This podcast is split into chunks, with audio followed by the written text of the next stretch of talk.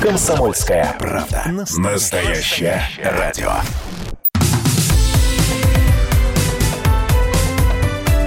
Как дела, Россия? Ватсап-страна! страна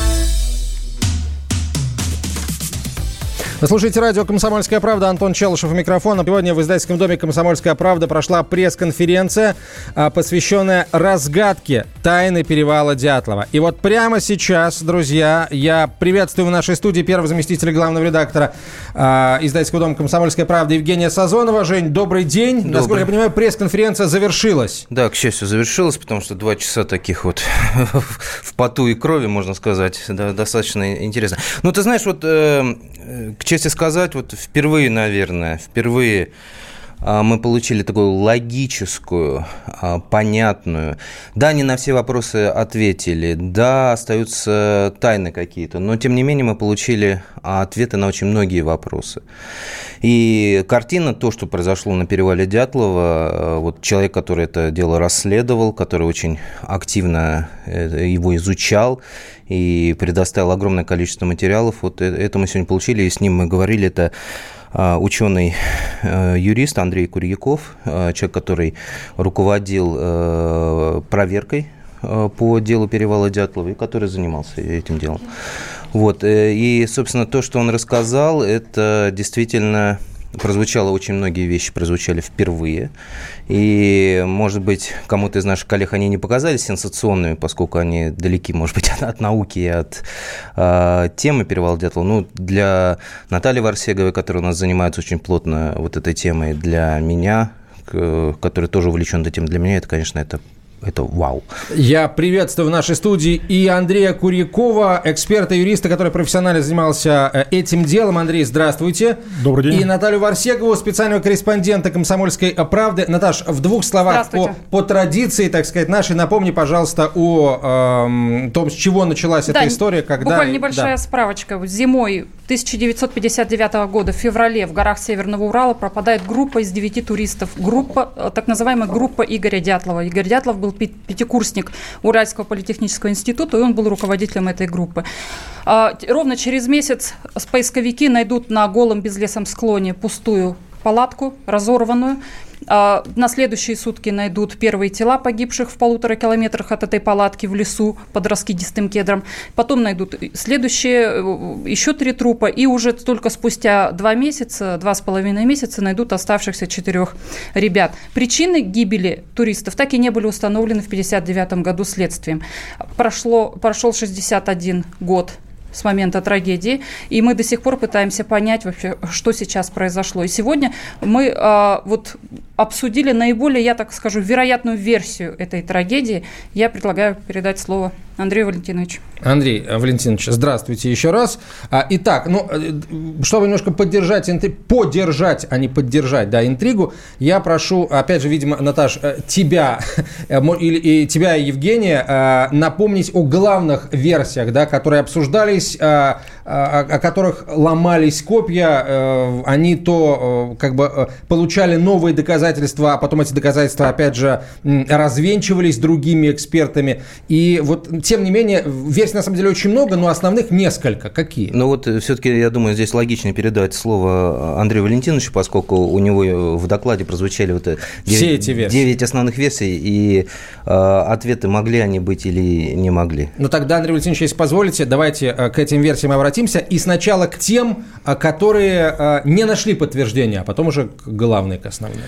А, да, Э, еще раз добрый день. Э, мы э, в ходе прокурорской проверки, я тогда работал начальником управления в прокуратуре Свердловской области, мы отобрали 9 версий для того, чтобы нам точно понимать, какие доказательства собирать и какие доказательства оценивать.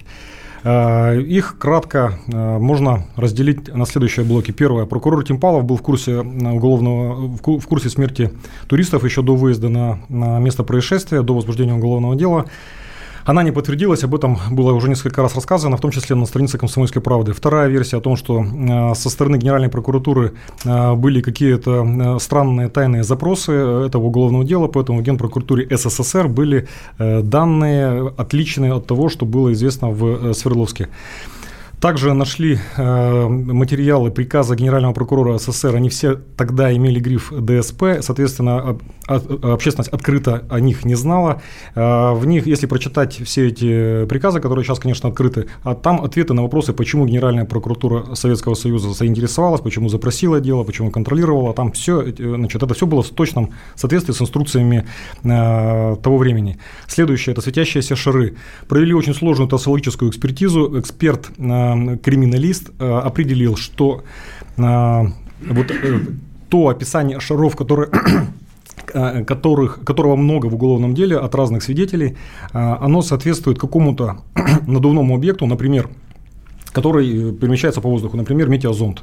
Э, он это определил по внешнему признаку, по скорости, по направлению, которое полностью совпало с направлением э, ветра в тот э, момент, ну, например, 17 февраля 1959 года и так далее. Соответственно, все, все вопросы с шарами, они были значит, э, нами опровергнуты. Следующее – это ракетная техника, испытания каких-то ракет, которые повлекли такие последствия. Э, мы запросили э, Министерство обороны, и нам предоставили рассекреченные данные о том, что да, 2 февраля 1959 года была ракета, она была запущена с Капустина Яра, она пролетела примерно такое расстояние, которое необходимо для того, чтобы достичь перевала, но она упала на полигоне в Казахстане. То есть она была, но она совершенно о другом, и с перевала она никаким образом не могла стать причиной вот, покидания палатки. Э, следующее – это радиационное заражение. Также было известно, что э, одежда некоторых э, туристов была загрязнена бета-излучением, но в 50, э, событие 59 год, но в 57 году произошло, э, произошла авария на, на предприятии «Маяк», э, радиационная, и э, так называемый э, Восточно-Уральский радиационный след – Э, ВУРС, э, он э, пришелся на те места, где некоторые из туристов проводили походы выходного дня. Соответственно, они могли коснуться, и более того, у них только бета-излучение, вот в этом следе только бета-излучение. Версия отпала. Никакого отношения к гибели это не имеет. Следующее ураган. Когда мы выезжали в Ушму, у нас значит, Манси подтвердили, что там сильные ветра, но Э, ураган не подтвердился, потому что была проведена микроклиматическая экспертиза, которая нам рассказала, что там происходило, какие там были ветра. Это был не ураган. Следующее сейсмическое явление также запросили научно-исследовательские институты Екатеринбурга, Обнинска, которые специально занимаются сейсмикой. И э, у нас есть данные за 59 год. Э, никаких крупных или мелких сейсмических, сейсмической активности в то время, январь-февраль 59 года, в том месте не было. Так, предпоследняя версия – это то, что Золотарев, э, то ли Александр, то ли Семен выдавал себя, Семен, какой-то был некий Александр, который выдавал за Семена и так далее, что это человек, который является причиной там, и который спровоцировал все эти э, Э, страшные последствия. Мы провели почеркаческую экспертизу, э, взяли почерк, где Золотарев себя называл Семеном, и почерк э, документа, анкеты, где он себя называл Александром. Провели, оказалось, это один и тот же человек. Вопрос к его личным каким-то переживаниям, почему он себя и так, и так называл, но это никакого отношения к тому, что это подмена человека или другой человек не имеет. То есть это тот самый. Слушайте, то есть все, кроме одной версии, все вы сейчас назвали, я просто представляю, как а, какие-то сотни, тысячи исписанных а, убористым почерком или машинописным текстом страниц как-то вот как-то теряют свою актуальность на глазах буквально и остается... Нет для всех, Антон.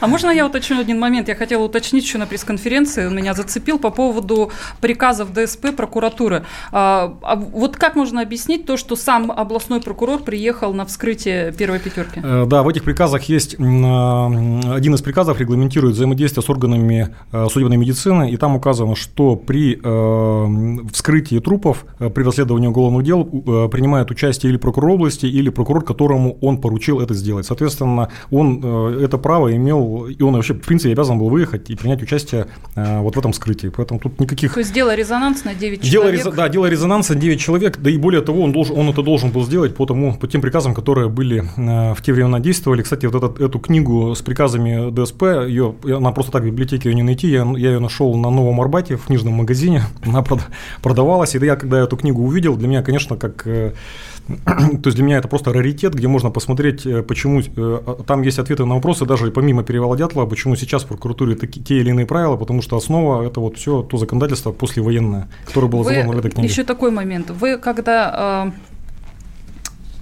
Вылетел вопрос из головы. Продолжаем.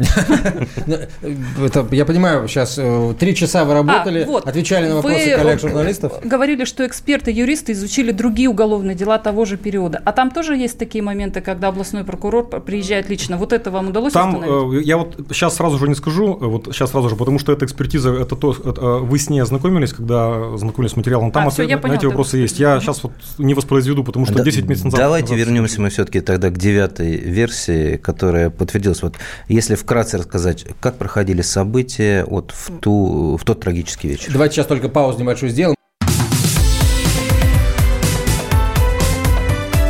Как дела, Россия? Ватсап-страна! Сегодня в издательском доме «Комсомольская правда» состоялась пресс-конференция, посвященная а, раскрытию тайны перевала Дятлова. И прямо сейчас мы обсуждаем те сведения, которые были обнародованы на пресс-конференции. А, В студии первый заместитель главного редактора «Комсомольской правды» Евгений Сазонов, специальный корреспондент Наталья Варсегова и эксперт-юрист, который профессионально занимался а, расследованием этого дела Андрей Куряков. Э, Итак, мы в предыдущей части эфира а, мы услышали о том, почему все версии, кроме одной, несостоятельны. И осталась только одна версия, главная лавинная версия. Да, версия схода лавины на э, с э, этого склона горы Атартен. А, м, Андрей, что относительно этой версии? Э, Для того, чтобы эту версию подтвердить или опровергнуть, или опровергнуть нам необходимо было выполнить э, и найти э, два важных э, фактора или факта установить. Первый факт – это где находилась палатка на склоне. Не Тартен, Халат-Чахаль. То есть они шли на Тартен, но значит, вот погибли, они не дошли на горе Халат-Чахаль. Э, Гора представляет, восточный склон этой горы представляет собой трапецию, э, вершина километр, основание 4 километра и стороны по, 2, по полтора километра. Соответственно, в зависимости от того, где находилась палатка, э, очень важно, это, это влияет на то, э, что повлияло на, на ее оставление. А, Но как это определить? Э, В те э, годы не было а, спутниковой аппаратуры, соответственно, место палатки э, по материалам прекращенного уголовного дела оно определялось очень условно. 800 метров от вершины Халачахля, но вершина это плата, там нету как таковой вершины выделенной. А, 150 метров от, опрога, от отрога, как они мерили, какими шагами. Э, Причем разные свидетели по-разному определяют 150, 200, 800 метров, ну и так далее. То есть ни о каких точных координатах в градусах и минутах Да, речи не идет. Да, да, в градусах Не шло, минутах. по крайней мере. Да, не, значит, не шло последние 60 лет. И, соответственно, вот это была очень сложная технологическая задача, как это можно сделать и как это можно определить. Потому что если бы мы не нашли место палатки, то дальше рассказывать и, и разговаривать вообще профессионально о э, каких-то подтверждениях или, или опровержении вер- версий было абсолютно бессмысленно.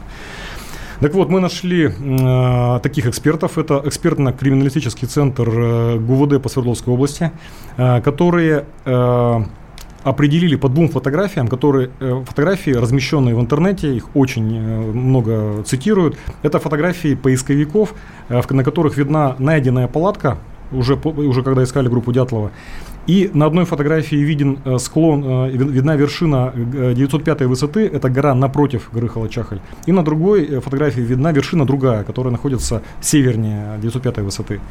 Так вот, по специальной методике эксперты-криминалисты определили расстояние от известной вершины до палатки одной и от, от известной вершины второй. Это было там, ну, примерно там 2, 8 километров и 2 километра.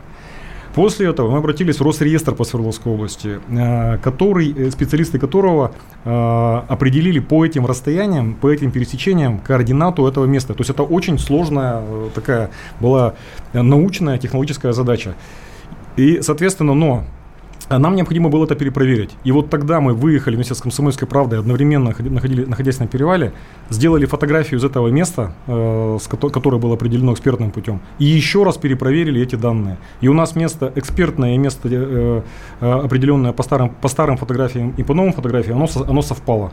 Точность измерения плюс-минус 50 метров. Соответственно, с точностью плюс-минус 50 мы понимали, где находилась палатка. Вот это первая задача. Вторая задача. Нужно было определить, какая погода, наход... какая погода предшествовала трагедии и какая погода была во время трагедии. Э, задача абсолютно нетривиальная. Почему? Потому что на Северном Урале нет метеопокрытия. То есть там ближайший более-менее метеостанция находится в Ивделе, 150 километров, там даже больше 150 километров. Э, и более того, для горного э, рельефа необходимо, чтобы метеостанция была на той же самой высоте, 900 метров. Таких метеостанций в принципе нет на Северном Урале.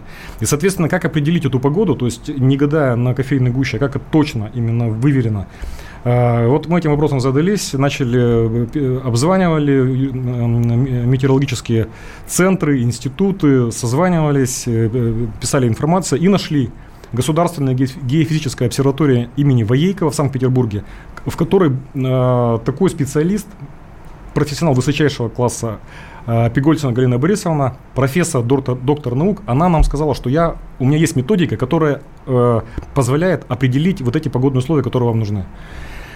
Э, мы у нас в гидрометеоцентре э, э, пересняли 200 карт погоды, которые э, описывают погоду в тех краях э, в 1959 году. Это э, давление, температура, влажность, там громадные эти карты, которые раньше вручную составляли, сейчас это компьютер делает. И вот мы эти все 200 карт привезли в Санкт-Петербург. И в Санкт-Петербурге в обсерватории 4 месяца проводилась микроклиматическая экспертиза. То есть это колоссальный труд, колоссальная научная работа, но в итоге нам были э, показаны и сказаны э, позиции, параметры погоды в тех условиях. Что это за погода? Что это была? за погода? Э, ну, дальше я могу рассказывать, что вообще произошло, потому что, по сути да, говоря... давайте, это, это собственно, да. перешли мы к самому интересному. Да, да. группа Дятлова 1, 1 э, февраля 1959 э, года покинула Лабаз в 3 часа дня, поднялась через перевал, через перевал, который тогда был, естественно, безымянным, Э, дошла до отметки 900 метров над уровнем моря э, и остановила, останов... значит, в это время начинался холодный фронт. Э, ветер 10 метров в секунду с порывами 30-35 метров в секунду. Фро... Ветер шо... дул им слева в лицо, так скажем, как бы вот он через, через гору Халачахаль с северо-запада. Когда эта группа зашла в, тени... в ветровую тень, там они остановили палатку. Но вот эта ветровая тень, она была не просто э, об, об, обусловлена рельефом местности, а она была обусловлена тем, что над этой палаткой находилась, э, находился нанос снега громадный, там несколько там, десятков кубов и, э, может быть, сотен, но это не суть. Э, и вот этот вот снежный козырек, он закрывал э, вот место установки палатки от ветра. И ветер там уменьшился на 10-15%. То есть это все было высчитано именно по науч, в науке. Палатка была поставлена именно под этим снежным козырьком. Дальше э, студенты ее установили, э, начали они устанавливать 17, где-то за, закончили ну, 19 часов. В 20-21 э, начались первые признаки лавины, скатываться с, э, со склона э, э, комья э, снега. Из всей группы Золотарев единственный имел э, опыт э, горных походов в, местах, в местах, где э, проходят лавины, поскольку он свой разряд получал на Северном Кавказе. Соответственно, он понимал, он это предполагал и понимал, что как начинается лавина. Золотарев и Тива Бриньоль, наиболее лучшие одеты, они вышли из палатки, застегнули ее для того, чтобы проверить, что происходит. В это время происходит лавина. Палатка заваливается, э, дальняя э, э, стенка палатки заваливается одновременно. Одновременно срываются э, веревки, которые держали, и одновременно ломается э, упор, э, эта вот палка, которая держала крышу палатки. Нам это э, сказал эксперт Тросола, который провел, провел трассологическую экспертизу.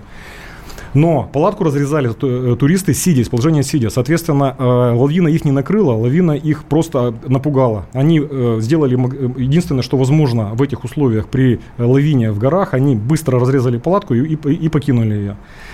Экспер, два эксперта-туриста, мастера спорта в Екатеринбурге в Перми подтвердили, что при остановке палатки в снежное время на горе единственное, чего боятся туристы, это лавины. Как только лавина, надо быстро разрезать палатку, ее покидать, а потом уже разбираться.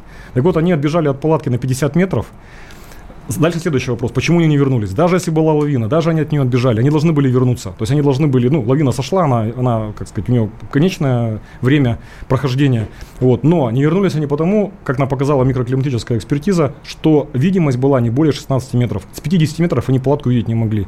А в ходе эксперимента, который мы провели, прокурорский эксперимент, э, было подтверждено, что человек, не видя э, палатки, если он спустился вниз по горе, он, он к палатке не возвращается, он уходит в сторону. То есть прямо, ну, видно, что вправо-влево слева, женщина и мужчина. Важный момент. Напомните, в какое время суток это происходило? Ночью. Это Как- происходило, это происходило, событие началось 21, около 21 числа, э, часа э, вечера. Луна взошла в 4, у- только, только в 4 утра. Была абсолютная темень. У нас две, ча- две минуты до конца этой части эфира. Итак, они вышли из палатки на 50 метров, видимо, 16 метров. Что они делали дальше? Они повернулись, палатку они не увидели, э, развернулись, они встали в шеренгу, взялись за руки и начали спускаться вниз. Почему в шеренгу? Тоже мы это проэкспериментировали. Если люди сп- с горы спускаются друг за другом, то один из них проваливается, проваливается вся группа. Если они идут шеренгой, проваливается один, двое соседних его вытаскивают из, из, из сугроба. А то, что на перевале, то, что на, этой, на этом склоне Халачахаль, там такой снег, что там сразу же проваливаешься, мы это видели, когда туда выезжали.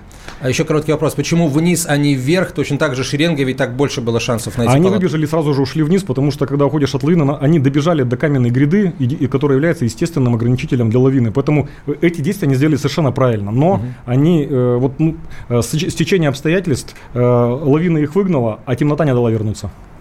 А, соответственно, палатку они поставили вот в тени этого козырька просто потому, что ну, не- не- ночью не сориентировались в том, что это козырек снега, он может Они, обрушиться. а, палатку они ставили, когда, был, когда, был, когда э, смеркалось, были сумерки, э, но была очень сильная метель, поэтому для них все сливалось с неба, и снег, все, и склон горы, это все было белого цвета, с пургой, поэтому они не видели, они просто зашли в ветровую тень. И, ну, как бы, э, как нам сказали эксперты-туристы, что когда палатка ставится на ветру, э, выбирается ветровая тень, они ее и нашли. Просто они думали, что это рельеф местности, а это был, это был снежный навал, к сожалению. А, у нас, а, собственно, все время истекает. Как дела, Россия? Ватсап-страна!